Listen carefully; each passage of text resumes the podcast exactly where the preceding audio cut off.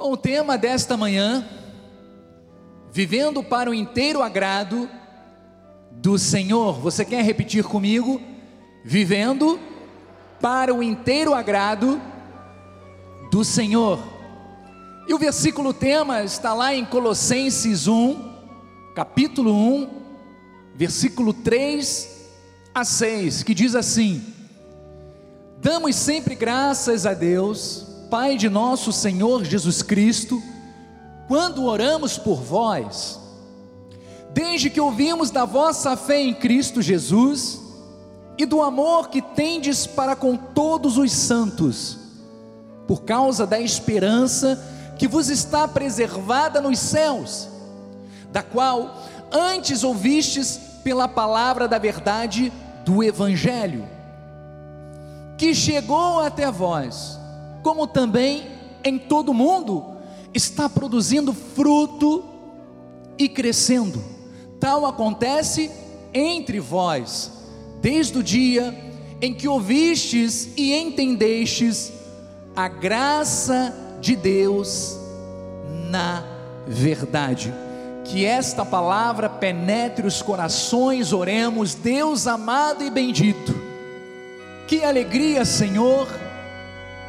Assim como o apóstolo Paulo orava por aquela igreja, aqui estamos nós, Senhor, repercutindo esta palavra de conhecimento, de sabedoria, que com certeza nos colocará, Senhor, no caminho certo, a vivermos da forma agradável ao Senhor porque é para isso que nós fomos chamados.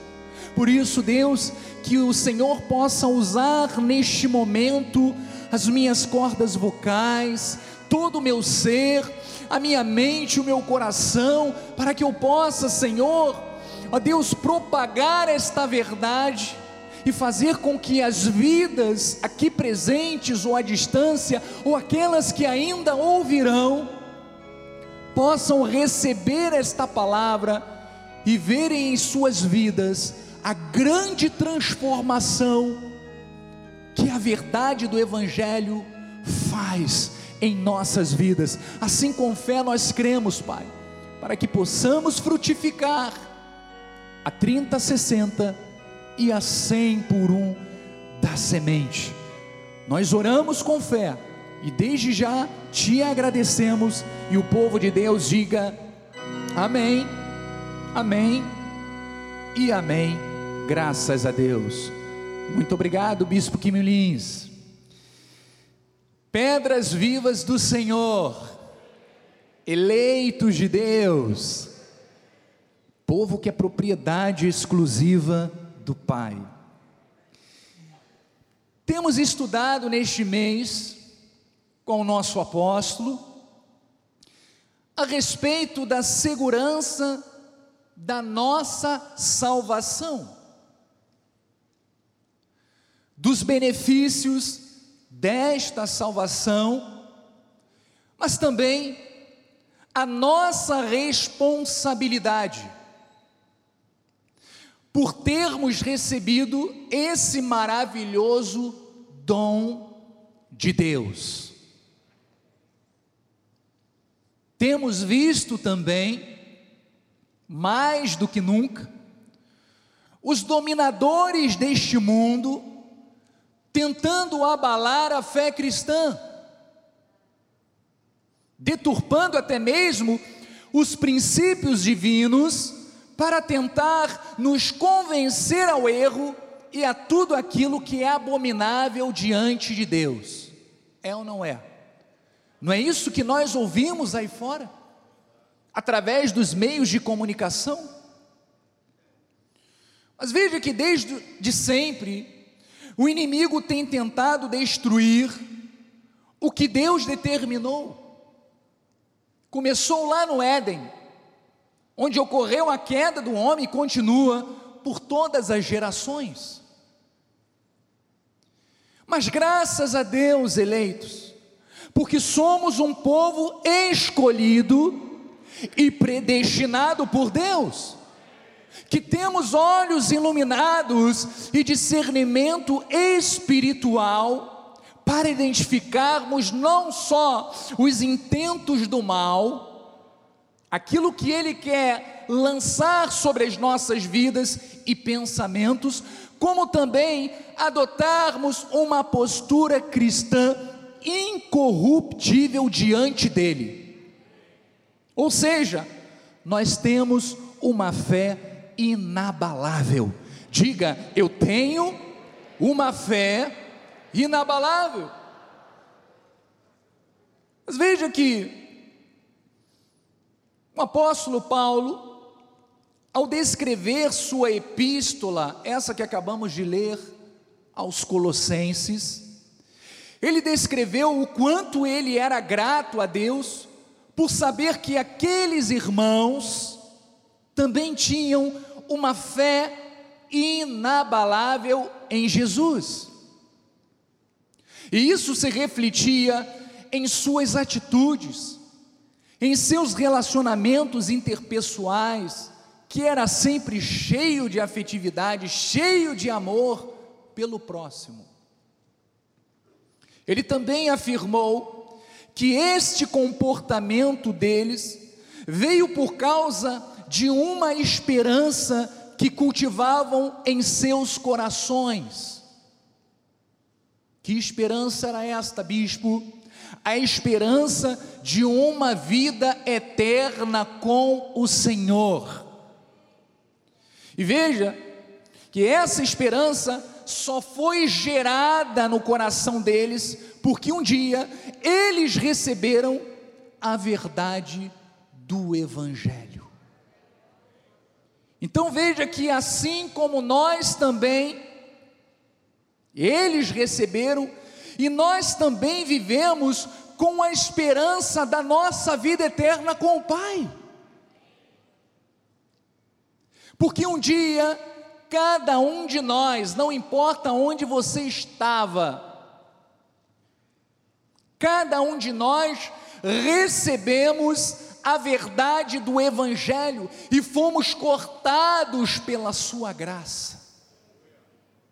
Alguns foram cortados dentro de casa, assistindo uma programação pela televisão outro através da internet, outro aqui no culto mesmo, outro passando em frente à nossa catedral. Mas o fato é que quando a graça de Deus nos alcança, nós somos cortados, somos transformados, passamos da morte para a vida. Exatamente aquilo que havia acontecido com aquela igreja. Então veja que no momento em que os colossenses ouviram e entenderam a graça de Deus na verdade, diz que começaram a crescer e a produzir frutos. Então, esta é uma linda declaração que o apóstolo Paulo fez. Ele certamente estava muito feliz por saber que aquilo que foi usado por Deus para transmitir a seu colaborador, o seu conservo Epáfras, e Epáfras transmitiu àqueles eleitos, e você pode conferir depois no versículo 7 deste mesmo capítulo, estava gerando vidas transformadas, plenas da graça de Deus, e mais, vidas frutíferas. Você compreende que é isto que Deus quer fazer na sua vida? Porque através do conhecimento, através da graça verdadeira, através desta palavra que é renovadora, nós precisamos dar frutos. Nós precisamos demonstrar através do nosso relacionamento. Não é só o relacionamento aqui dentro da igreja, não. É dentro do seu lar, é no seu trabalho, é na academia, é na escola, é na faculdade. Aonde você estiver, nós fomos chamados para frutificarmos. Diga, eu fui chamado para dar frutos. Então, nós vamos estudar hoje alguns versículos do capítulo 1, que fala aí neste, nesta carta aos Colossenses, que são ensinamentos importantíssimos para aplicarmos na nossa vida cristã. Apesar de aprendermos teoricamente tudo aquilo que o Evangelho nos ensina, é para ser aplicado. Não é para acumular conhecimento, não é para guardar conhecimento somente, é para nós guardarmos sim no nosso coração, na nossa mente, mas aplicarmos diariamente. E as epístolas escritas pelo apóstolo Paulo, elas foram orientações para a igreja gentílica por isso é essencial que nós compreendamos as verdades que ele ensina. Então, Paulo utiliza nessa passagem uma expressão para se referir aos irmãos de, de Colossos, de Colossenses. Ele fala sobre santos. Veja que o santos que ele utiliza não está com letra maiúscula. Isso não faz alusão a pessoas com dons especiais ou diferenciados, não, não diz respeito a isso, mas significa pessoas que foram colocadas à parte. Então veja que cada um de nós foi chamado para ser santo, ou seja, estarmos à parte. A parte de que, bispo? Deste mundo. O Senhor te chamou, o Senhor te escolheu para que você fosse um povo precioso, a parte deste mundo. Então refere-se a todos aqueles que hoje estão em Cristo Jesus. E veja que interessante, Paulo utilizou esta expressão mais de 160 vezes em seus escritos. Então, todos nós que temos fé em Cristo Jesus, amor pelo nosso irmão, e que recebemos a verdade do Evangelho e entendemos a graça de Deus na verdade, também somos santos. Diga, eu sou santo. Vire para o seu irmão e diga, você é santo, assim como eu sou santo. Mas diga feliz, isso é uma qualidade que só os filhos de Deus têm, amém?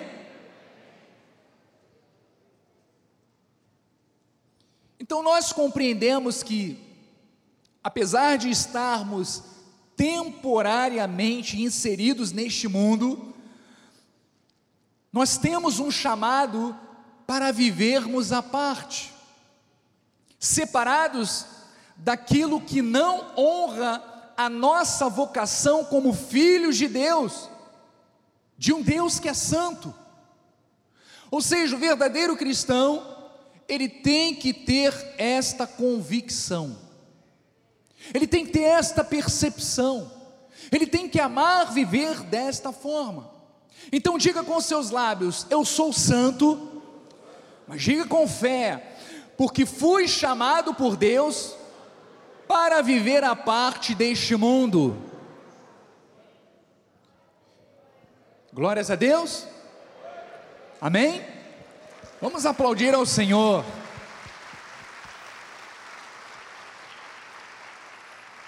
Vamos continuar na passagem de Colossenses, agora no versículo 9, diz assim: Por esta razão, também nós, Desde o dia em que ouvimos, não cessamos de orar por vós e de pedir que transbordeis de pleno conhecimento da Sua vontade, em toda sabedoria e entendimento espiritual. Veja que Paulo, ele orava para que aquele povo transbordasse do pleno conhecimento da vontade de Deus. Veja que é importante nós conhecermos a plenitude. Não é simplesmente pegar alguns versículos que falam a respeito da nossa vida e separar outros. Ou seja, não, isso não é para mim, isso é para o meu irmão, eu vou seguir só esse. Não. O que Paulo está dizendo é que ele orava para que aquela igreja transbordasse no pleno conhecimento da vontade de Deus. E é justamente isso que nós fazemos.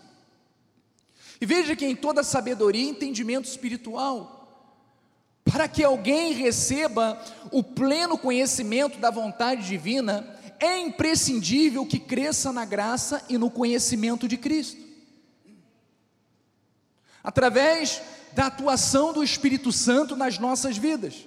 Veja que nada do que Paulo citou aqui pode ser obtido sem a atuação, a intervenção do Espírito Santo. Porque esse crescimento, ele vem de que forma, bispo? Este crescimento vem da comunhão com Deus, seja por meio da oração, seja por meio da palavra de Deus, seja através do culto racional, de tudo aquilo que fazemos e que nos aproxima e que gera intimidade com Deus. Então essa é nessa comunhão que obtemos a percepção, o verdadeiro entendimento da vontade de Deus para as nossas vidas, não somente para que saibamos o que nós precisamos fazer, mas também para que nós sejamos quem Deus realmente nos chamou para sermos. Então diga com os seus lábios: conhecer, ou seja, saber aquilo que é teu direito, seguir, ou seja, obedecer a palavra e ser, viver esta palavra. Então veja que é um processo na vida do cristão que inclui conhecer, seguir e ser. Mas vamos lá para o versículo 10, vamos prosseguir neste pensamento. Diz assim o versículo 10: Todo este esse transbordar do pleno conhecimento da vontade de Deus, seja em sabedoria, mas também em crescimento espiritual, Paulo estava dizendo que era a fim de viverdes de modo digno do Senhor. Nós só conseguimos viver desta forma, de forma digna, quando nós conhecemos a plenitude da vontade do Pai, para o seu inteiro agrado. E diz mais: frutificando em toda boa obra e crescendo no pleno conhecimento de Deus. Então, atenção agora, igreja. O alvo do conhecimento da vontade de Deus em toda sabedoria e discernimento é para que vivamos de modo digno para o seu inteiro agrado. É isso que Deus quer de cada um de nós. Vivermos para o inteiro agrado de Deus.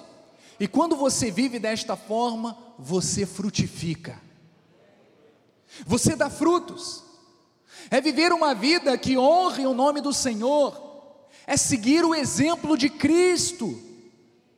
Veja que Paulo ele mostra através da carta aos Tessalonicenses o quanto ele se esforçava para ensinar os seus filhos na fé. Vocês veem uma semelhança com o nosso ministério? Aonde o nosso apóstolo tem um zelo, um cuidado, um esmero por, pelas vidas que estão aqui presencialmente ou à distância, para ensinarmos sempre a verdade, para revelarmos sempre a verdade, para descobrirmos sempre as mentiras que estavam ocultas e revelarmos aquilo que verdadeiramente é a palavra da graça de Deus. Então veja que, assim como Paulo, nós também fazemos isso. E ele continua dizendo assim: Sabeis ainda de que maneira, como pai a seus filhos, a cada um de vós, exortamos, consolamos e admoestamos para viverdes por modo digno de Deus, que vos chama para o seu reino e glória. Então, nós, assim como Paulo, exortamos a igreja a viver de modo digno de Deus, ou seja, de maneira a confirmar a nossa salvação e eleição. A nossa conduta deve estar de acordo com a nossa comunhão com Cristo. E Paulo fala algo interessante em 1 de Tessalonicenses 4, versículo 1, diz assim, ó: Finalmente, irmãos, nós vos rogamos e exortamos no Senhor Jesus. Veja que Paulo, ele exortava, ele rogava, ele consolava, ele estava sempre pronto para ensinar aquela igreja. Como de nós recebestes, ou seja, aquilo que foi ensinado pelo altar, quanto à maneira por que deveis viver e agradar a Deus, e efetivamente estás fazendo. Olha o conselho dele: continueis progredindo cada vez mais. Então, olha que interessante, o progresso deles era abundante e contínuo. Assim também deve ser conosco, a cada dia, a cada culto, a cada leitura bíblica que nós fizermos, nós precisamos progredir um pouco mais. O cristão não foi chamado para ficar estagnado, o cristão não foi chamado para retroceder, não, é para avançarmos. Diga, eu fui chamado por Deus, e dentro de mim existe um poder que me faz avançar, que me faz progredir, que me faz crescer. Você está compreendendo? Então nós crescemos um pouco mais na graça e no, e no conhecimento de Deus a cada dia. Jamais devemos estacionar. No nosso processo espiritual, ou permitir que as circunstâncias da vida nos façam cochilar espiritualmente, não podemos. Efésios 5:1 Veja mais uma vez o que Paulo diz: sede, pois, imitadores de Deus, como filhos amados. Nós estamos aqui para imitar a Deus, para reproduzir aquilo que ele nos ensinou. E no versículo 14 e 15 diz o que?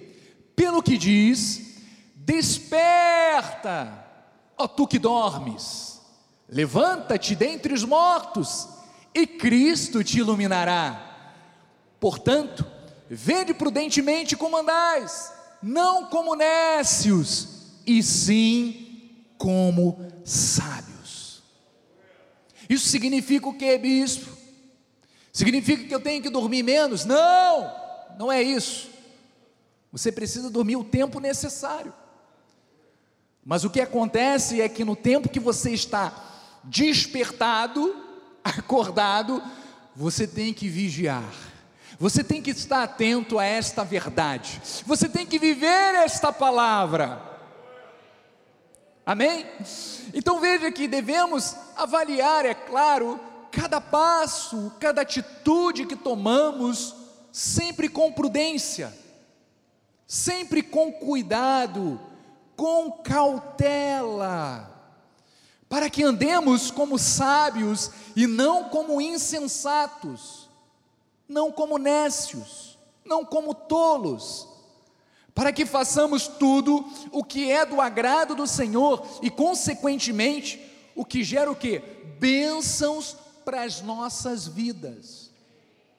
Você está compreendendo que tudo aquilo que Deus nos chama a fazer é para o nosso próprio benefício? É sempre para o nosso próprio benefício. Então, esse é um conselho importantíssimo para nós, amados. ainda mais nos dias em que estamos vivendo. O prudente, ele não é precipitado em absolutamente nada. Sabe por quê? Porque ele avalia cuidadosamente cada passo, cada atitude que ele toma.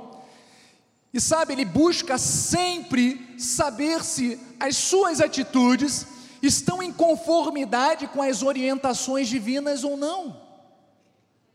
Isso se chama, sabe o que? Temor a Deus. Então diga, devo, mas diga com fé, devo agir sempre com prudência, até naqueles momentos. Seja na compra da sua casa, na negociação, no momento que acontece um conflito dentro da sua casa. Algum vizinho faz alguma coisa que você não gostou, até nesse momento, é prudente, é com sabedoria, é sempre avaliando se o seu comportamento está de acordo com a vontade de Deus ou não. Amém? Então vamos ao versículo 16, estamos progredindo, hein? Ele diz assim: remindo o tempo. Mas por quê? Porque os dias são maus. Então, amados, um dos bens mais preciosos que nós possuímos é o nosso tempo. Cada dia de vida é um presente que Deus nos dá. Portanto, remir o tempo também significa aproveitar as oportunidades. Então, a minha pergunta que eu faço a vocês é: como vocês têm aproveitado o seu tempo? Você tem investido naquilo que realmente é importante para o seu crescimento? Para a sua maturidade espiritual? Será que você está investindo nas pessoas certas que merecem a sua atenção? Porque hoje você vê muitas pessoas com o smartphone só vendo TikTok, bispo. E TikTok é uma praga, sabe por quê? Porque você acaba de ver um, já vem logo o outro em seguida, e aquilo te prende, e o teu tempo está se esvaindo, está sendo desperdiçado. Facebook, WhatsApp, que mais, bispa? Instagram, que mais? TikTok, YouTube, tudo isso. Então, o que Paulo nos fala, olha que naquela época não existia nada disso. Mas ele sabia que chegaria um tempo em que a gente ia precisar remir o tempo. Então veja que há pessoas que estão apenas vivendo no modo automático, sem avaliar se o que tem feito está gerando bons frutos, está gerando resultado seja na sua própria vida ou na vida dos outros. Desperdiçam seus dias sem perceber que cada um deles é uma oportunidade para fazer melhor e para progredir. Por isso, temos que remir o nosso tempo, temos o cuidado de termos o cuidado de utilizá-lo de forma sábia, porque os dias são maus, amados. E veja que dias maus indicam condições desfavoráveis para o testemunho cristão. Por isso devemos ser ainda mais prudentes, mais aplicados àquilo que verdadeiramente é importante para as nossas vidas. Porque veja, se nós priorizarmos o que deve ser priorizado, daremos sempre um bom testemunho e bons frutos. Não é esta a vontade de Deus para nós? Vamos prosseguindo, versículo 7, versículo 17, ainda no capítulo 5 de Efésios, diz assim: Por esta razão, não vos torneis insensatos, mas procurai compreender Qual a vontade do Senhor? É por isso que você veio aqui, para você saber o que, que Deus quer para a sua vida, lhe dar a direção certa. Às vezes nós precisamos de um puxãozinho. Você sabe que na navegação, o comandante, quando ele está lá com aquela embarcação, ele volta e meia, ele tem que corrigir a sua direção. E é justamente isso que fazemos. Todas as vezes que estamos na casa do Pai, estamos corrigindo a nossa direção, estamos aprumando a nossa vida, estamos consertando a nossa vida, porque este é o propósito da palavra de Deus. Então, cada dia, temos que estar mais atentos e despertos para a vontade do Senhor, buscando comunhão para sermos quem Ele nos chamou para sermos. O nosso progresso deve ser abundante e contínuo. Então Paulo ele ensinou isto também ao seu filho na fé Timóteo. Vamos ler o que, que diz em 1 de Timóteo 4,13. Diz assim: Até a minha chegada, olha que conselho lindo, Paulo deu ao seu filho na fé.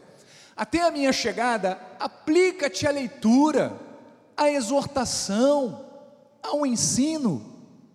Medita estas coisas e nelas sê diligente, para que o teu progresso a todos seja manifesto. Quanto mais nos aplicamos ao crescimento da graça e a este conhecimento de Deus, mais as pessoas verão o nosso progresso. Eu tenho acompanhado o progresso de vários pastores, presbíteros, diáconos.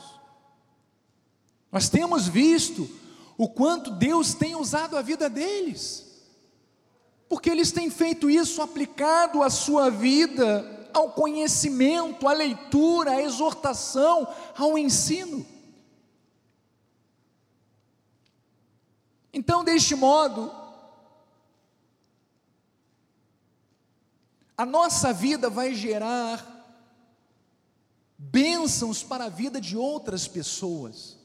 Mas voltando lá aos Colossenses 1, capítulo 1, versículo 11, que é a passagem principal que nós estamos focando no dia de hoje, diz assim a palavra do Senhor: sendo fortalecidos com todo o poder. Então você é fortalecido, diga eu sou fortalecido com todo o poder. Mas é o poder da nossa força, do nosso intelecto, da nossa capacidade humana? Não. Segundo a força da sua glória, em toda perseverança e longanimidade com alegria. Veja que além do nosso crescimento espiritual, esta vida agradável a Deus, ela gera um fortalecimento com todo o poder e toda a força da glória de Deus. Isto é tremendo, amados, isto é profundo. Porque o poder espiritual não é um produto do esforço humano, mas nos é dado através do Espírito Santo. É um poder que opera milagres, é um poder que opera transformação. Então, esse poder, ele tem como objetivo o cumprimento do que lemos lá no versículo 10. É o poder de Deus que nos capacita, amados, a andarmos de maneira digna do Senhor. É o poder de Deus que nos capacita a agradá-lo em tudo aquilo que fizermos. É o poder de Deus que está em nós, que nos torna pessoas frutíferas para toda boa obra e constantemente fazendo com que a palavra de Deus cresça em nossas vidas. Isto não é um atributo humano. Isto não é uma qualidade humana. mas é uma virtude do Espírito Santo de Deus que está na tua vida. Portanto, não podemos dar desculpas dizendo que será que eu vou conseguir? Vai porque é o Espírito Santo que se move através de você. É Ele quem te conduz em triunfo, é Ele quem comanda e dirige os teus passos. Basta você se colocar à sua inteira disposição. Então, amados, a palavra diz que o poder que atua em nós é o mesmo que ressuscitou Jesus dentre os mortos. Paulo fala isso lá em Efésios. Iluminados os olhos do vosso coração, para saberdes com a esperança do seu chamamento, com a riqueza da glória da sua herança nos santos, e com a suprema grandeza do seu poder para com os que cremos. Quantos aqui creem em Jesus? Olha, esta suprema grandeza do seu poder está na tua vida. E é ela quem moveu o teu coração a você confessá-lo como Senhor e Salvador. Ele diz: Olha, este poder, segundo a eficácia da força do seu poder, diz, o qual exerceu ele em Cristo. Veja que este poder Deus exerceu em Cristo, ressuscitando-o dentre os mortos e fazendo sentar à sua direita nos lugares celestiais. Então veja que esta palavra poder está aí no telão do grego kratos, está certo? Bispo André Barbosa? Ah, foi a cola do irmão. Muito obrigado. Olha, significa força, e esse é o poder que opera milagres e maravilhas. É onipotência divina. Há um divino poder, há um divino suprimento de poder, amados, superior, preste bem atenção, há um divino suprimento de poder que é superior a todas as nossas necessidades, a todas as necessidades do crente. Então não importa aquilo que você precisa, este divino poder que está na tua vida, ele é capaz de destruir o câncer, ele é capaz de matar este vírus chamado Covid, ele é capaz de restaurar a tua família, o teu lar, a tua casa. Ele é capaz de fazer com que a tua vida seja próspera e abundante. Ele é capaz de fazer com que aquele homem, aquela mulher que estava viciado em coisas ilícitas, rompa definitivamente e viva uma vida para o inteiro agrado do Senhor. É este poder, é o Kratos, é o poder de poderes, é um poder onipotente de Deus. Mas veja, quantos cristãos que não conhecem essas verdades têm vivido amedrontado, acuado, enfraquecidos, desmotivados, cabisbaixos, com medo da vida, com medo do diabo, com medo do futuro, com medo do amanhã, é medo de tudo não tomam iniciativa para nada, porque vivem atemorizados, quando na verdade existe dentro deles o, o Kratos, que é o poder onipotente de Deus. Mas graças a Deus, porque somos um povo que tem olhos iluminados, e sabemos que não devemos temer absolutamente nada, não podemos nos desanimar diante da vida, amados, porque aquele que está conosco é maior, é mais poderoso, é invencível diante de qualquer circunstância. Então há um poder grandioso que age em nós e por meio de nós, pelo Espírito Santo que nos selou. E Paulo fala também sobre isto. Em Efésios 3:20 diz: "Ora, aquele que é poderoso para fazer infinitamente mais do que tudo quanto pedimos ou pensamos, conforme o seu poder que opera em nós. Este poder opera em nós. Diz: A Ele seja glória na igreja em Cristo Jesus por todas as gerações, para todo sempre. Amém. Então diga: o poder de Deus opera na minha vida para sempre. Para sempre. Voltando ao versículo 11, já vimos a respeito do poder, sendo fortalecidos com todo o poder, mas ele diz: segundo a força da sua glória, em toda perseverança e longanimidade com alegria.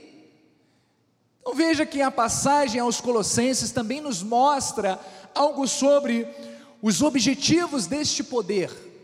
Para que, que serve este poder na nossa vida? Que é de nos ajudar a perseverarmos debaixo de pressão, a nunca desistirmos, a não desfalecermos, e exercermos também paciência no cumprimento da nossa missão, sem importar o custo, custe o que custar, nós seremos fiéis a esta palavra. Então, esta palavra perseverança, ela vem do grego upomone, que não significa apenas paciência, mas também constância e fortaleza. Pode indicar resistência forte sob o sofrimento, constância na fé cristã em face da perseguição e da oposição.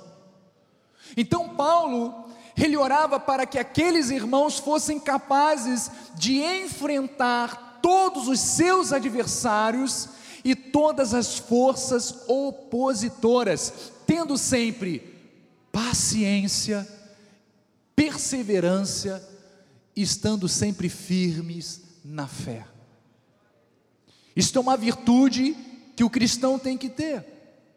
E veja que Tiago, ao escrever a sua epístola com orientação pastoral, que era uma orientação prática aos judeus cristãos que foram dispersos pela perseguição que estava acontecendo naquela época, ele também orientou a igreja dizendo assim, lá em Tiago 5, versículo 7: Sede, pois, irmãos, pacientes, diga eu sou paciente. Olha, a esposa que está do lado cobra, hein? Pode me cobrar, hein, amor. Amém?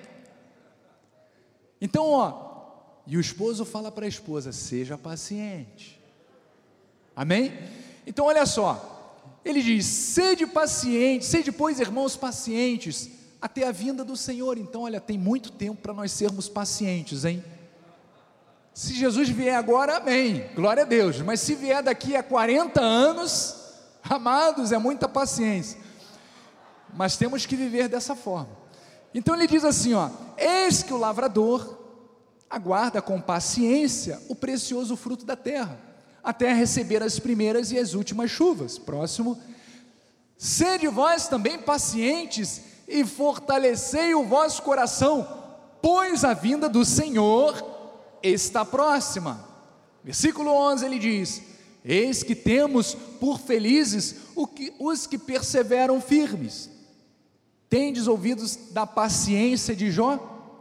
E vistes que fim o Senhor lhe deu? Porque o Senhor é cheio de terna misericórdia e compassivo.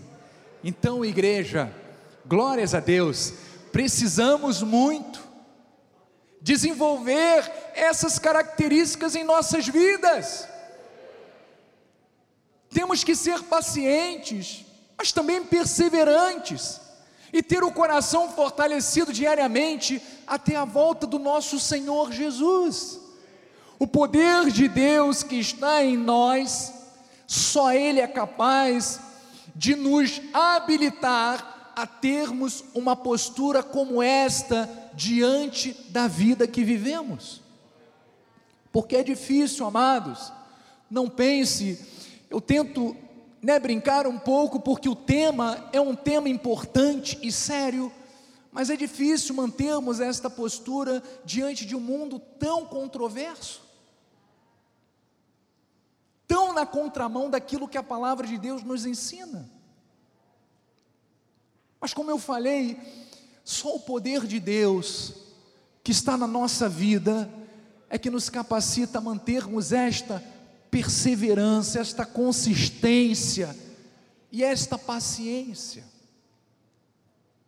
Então vivemos dias em que a nossa fé também está sendo provada pela perseguição.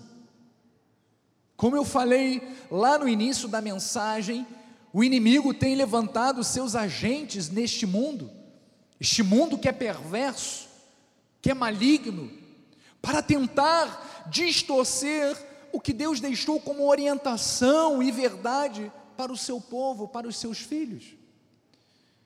E veja, infelizmente, há muitas pessoas naufragando na fé, dando ouvidos a vozes enganadoras, a ensinos de demônios, como foi profetizado por Paulo ao seu filho na fé Timóteo, lá em 1 de Timóteo 4,1 diz assim: Ora, o Espírito afirma expressamente que nos últimos tempos alguns apostatarão da fé, por obedecerem a espíritos enganadores e a ensinos de demônios, pela hipocrisia dos que falam mentiras e que têm cauterizada a própria consciência. Amados, pior do que você ouvir algo que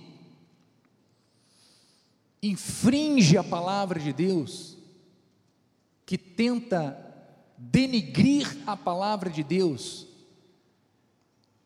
por ímpios, é quando você está em um lugar que se diz igreja ou ouve algum lugar pregando que se diz igreja, infringindo estas verdades. Porque uma coisa é o que o mundo diz, você já sabe, não tem como esperar coisa boa. Mas outra coisa é estar dentro de um lugar que se chama igreja. E que tem a obrigação de ensinar a verdade e te ensina justamente aquilo que é contrário o que a palavra de Deus nos ensina.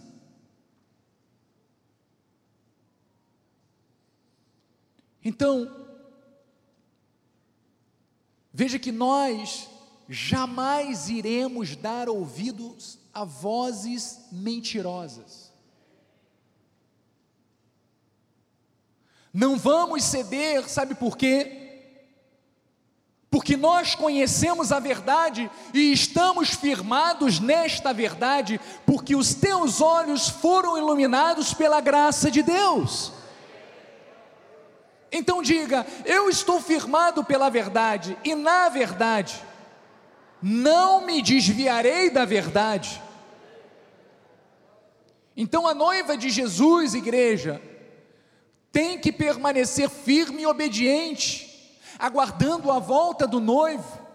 O poder de Deus está em nós para resistirmos firmes na fé. E quanto maior a comunhão com o Senhor, mais certeza teremos da eficácia do seu poder na nossa vida. O apóstolo Paulo, ele continua falando lá em Coríntios, em 1 de Coríntios 16, 13 assim: "Sede vigilantes, permanecei firmes na fé, portai-vos varonilmente, fortalecei-vos." Ou seja, devemos ser vigilantes, permanecermos firmes, inabaláveis na fé, crendo que é Deus quem nos fortalece para isso.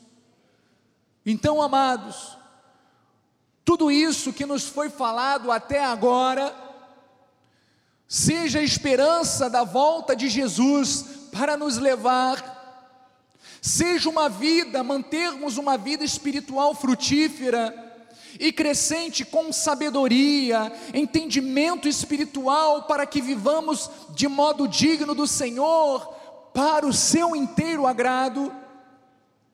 ou seja, o fortalecimento com todo o poder que gera em nós perseverança, paciência e todas essas virtudes, tudo isso só pode existir por causa da obra excelente e completa e eterna que Jesus realizou na cruz do Calvário.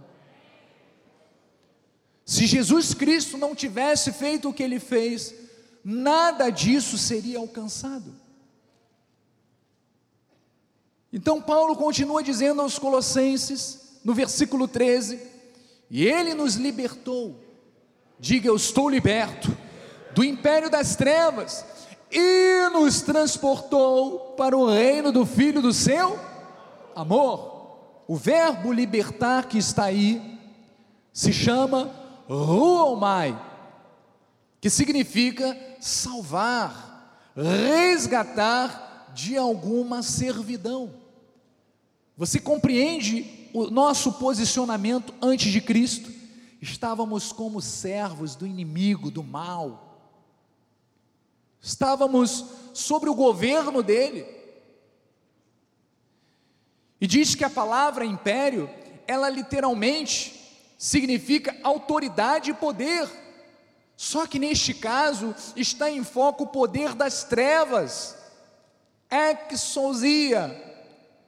Então veja, amados, grande parte dos cristãos não entende a profundidade da obra de Jesus, por isso não usufruem da autoridade que receberam. Vivem um evangelho superficial quando Deus tem para cada um de nós águas muito mais profundas.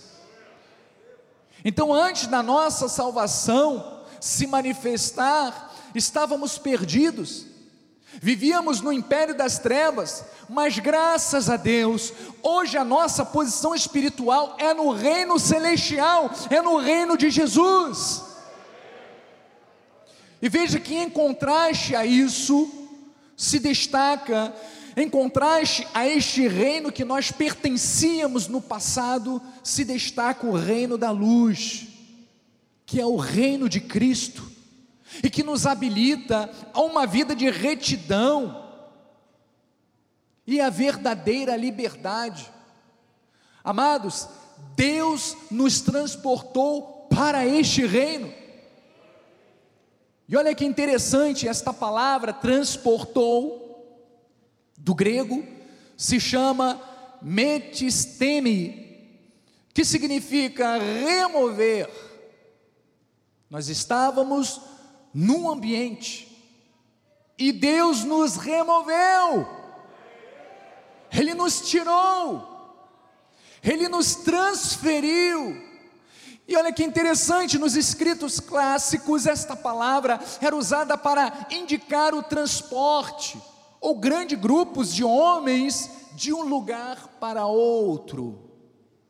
Então nós entendemos que Deus ele nos escolheu desde antes da fundação do mundo, e no momento em que confessamos a Jesus como Senhor e Salvador das nossas vidas, ele nos resgatou, Ele nos removeu, Ele nos transferiu e nos tirou debaixo do poder das trevas e nos transferiu para o reino do Filho do Seu amor, onde hoje vivemos debaixo da autoridade do seu poder.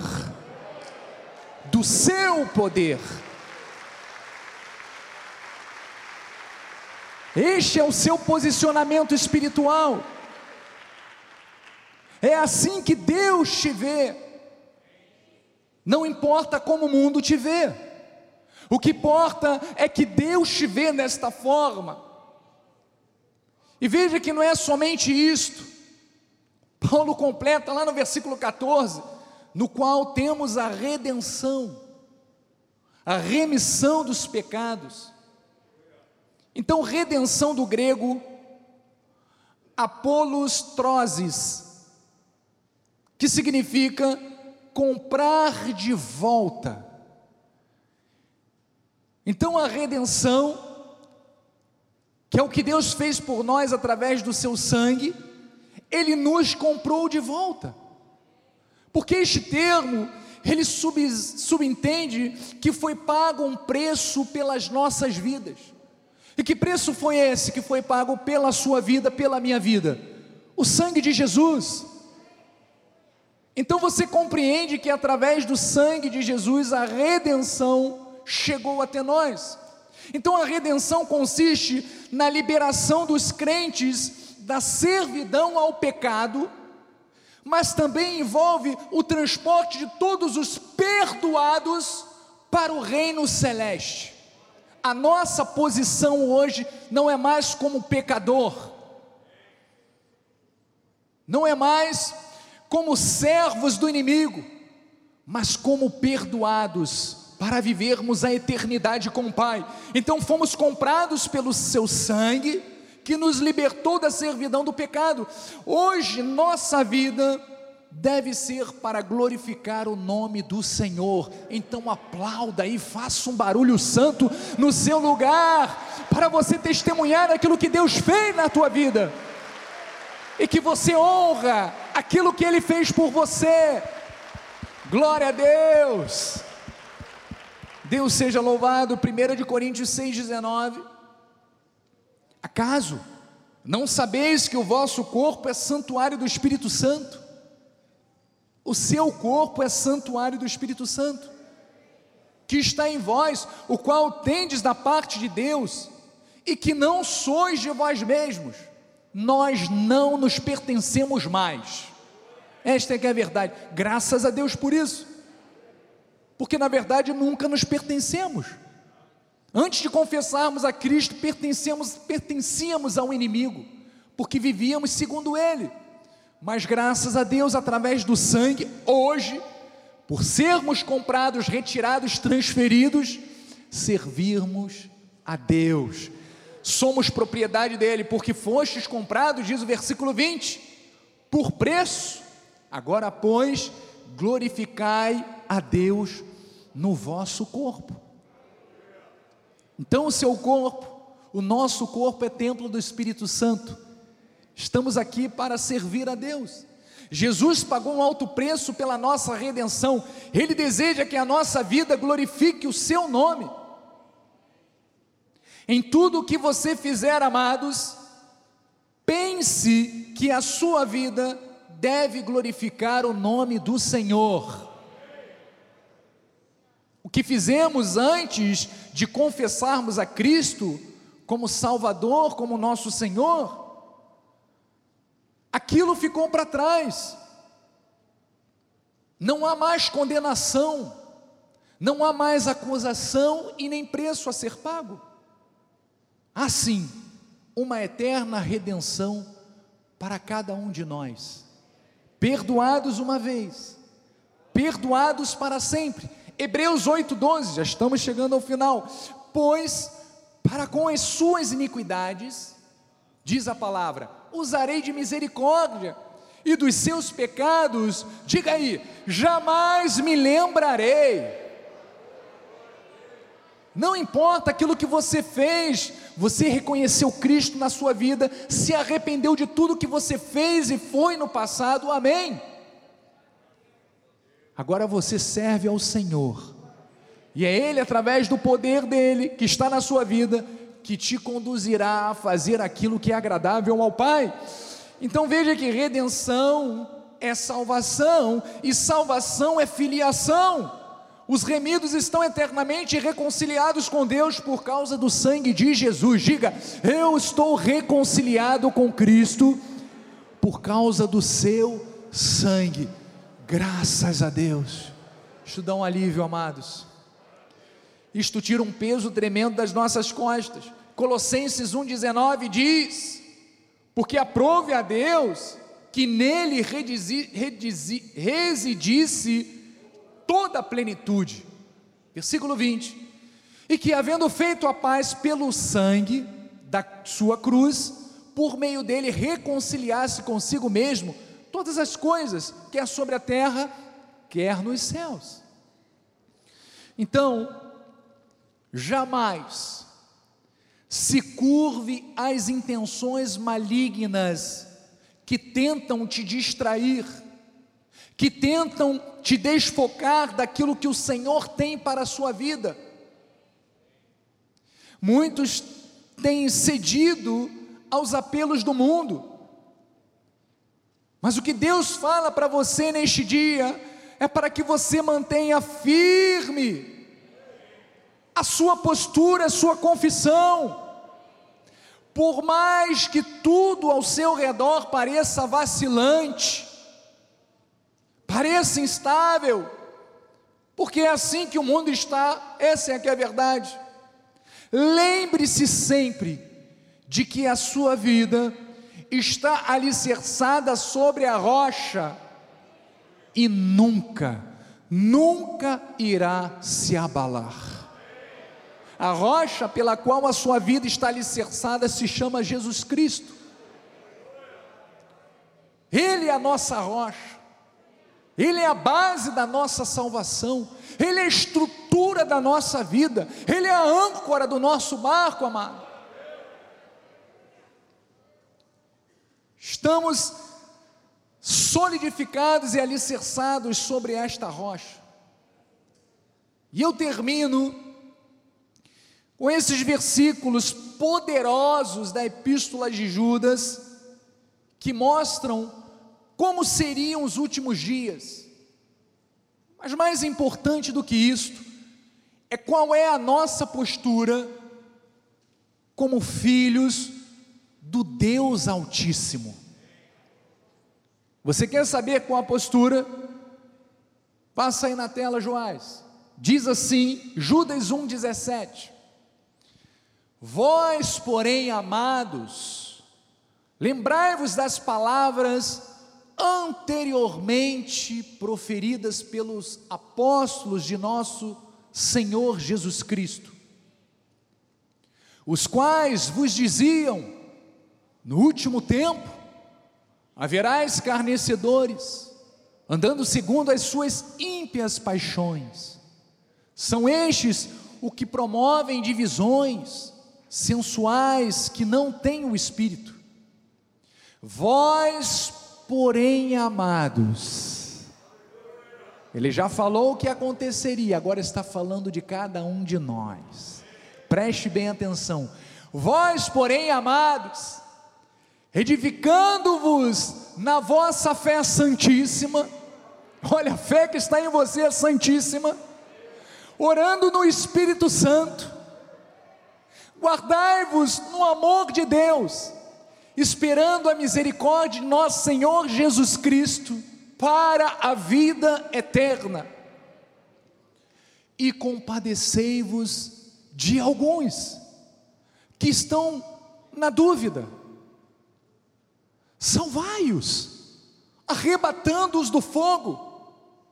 Quanto a outros, sede também compassivos em termo, em temor detestando até a roupa contaminada pela carne. Vai, Joás. Isso.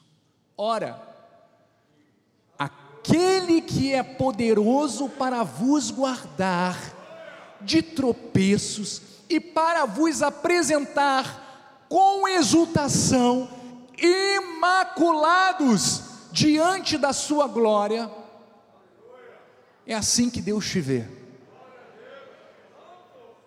Ao único Deus, nosso Salvador, mediante Jesus Cristo, Senhor nosso, glória e majestade, império e soberania, antes de todas as eras e agora e por todos os séculos. Amém, amém e amém. Aplauda ao Senhor.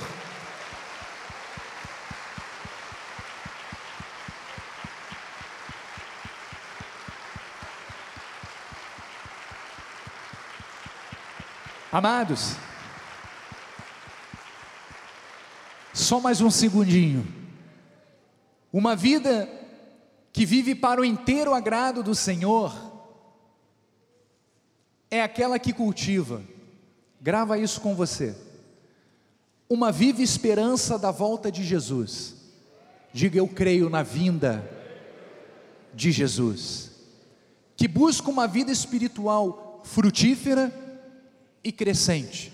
Diga eu busco uma vida crescente, uma vida espiritual, uma vida frutífera, com sabedoria e entendimento espiritual, de modo que experimente diariamente o fortalecimento com todo o poder que nos foi otorgado pela obra perfeita e eterna da cruz.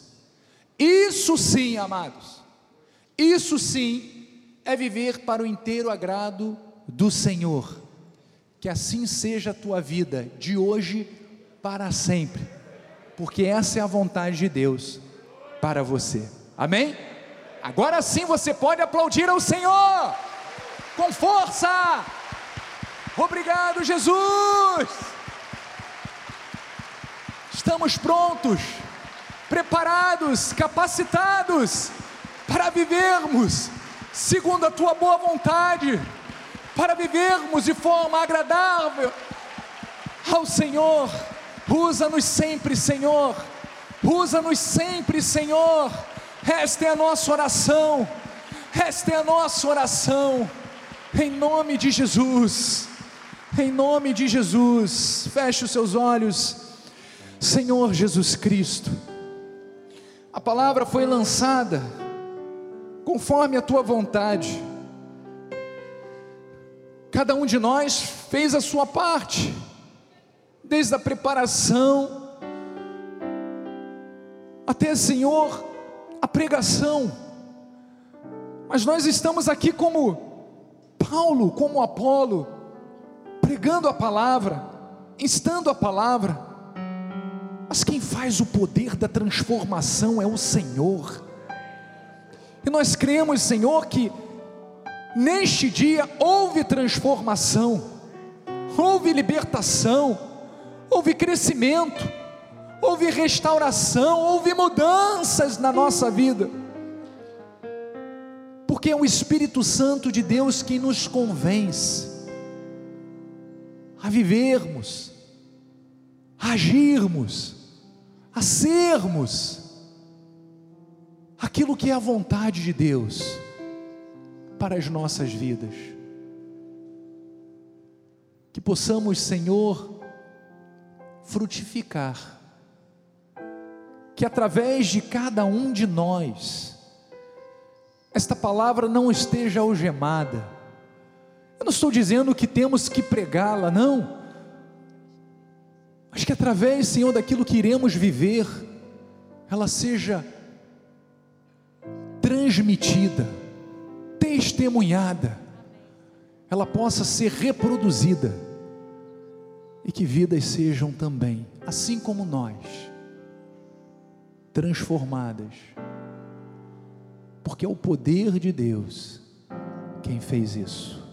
Obrigado, Senhor, nós te agradecemos e o povo de Deus diga: Amém e Amém. Graças a Deus. A Bispa Nacional vai dar a bênção final. Vamos ficar de pé? Glória a Deus. Que refeição espiritual, hein? Você vai sair daqui certamente muito motivado para ser sal e luz nessa terra, para praticar aquilo que você aprendeu hoje e, acima de tudo, a viver cada dia da sua vida com essa confiança de tudo aquilo que o Senhor fez por você, de quem você é nessa terra, de quem Ele chamou você para ser nessa terra. Quanto poder, quanta autoridade o Senhor colocou sobre nós. E nós devemos exercer, tomar posse e viver de acordo com este poder que Ele colocou nas nossas vidas. Amém? Sendo suas mãos para o altar, Senhor, graças te damos, Pai porque estamos firmes sobre a rocha, Senhor. Graças te damos, Pai, porque a cada culto somos orientados, segundo a tua vontade, para vivermos de modo agradável a Ti, Pai. Sairemos agora da tua casa com alegria, sim, porque a alegria do Senhor é a nossa força, e em paz nós seremos guiados, Pai. Senhor, envia anjos, Pai, para que ministrem em nosso favor, Senhor, nos guardem, nos livrem de todo mal, Pai. Que não temamos mal algum desta terra, com a certeza em nossos corações de que o Senhor está cuidando de nós, de que anjos ministram em nosso favor. E que a tua graça, a tua paz, as doces consolações do teu Espírito Santo se manifestem hoje e eternamente em nossas vidas. Assim nós recebemos e declaramos em nome de Jesus, para a glória do Senhor. Amém, amém e amém. Graça e paz. Vivamos de modo agradável ao Senhor, porque essa é a vontade dele. Amém? Uma semana em perfeita vitória a todos.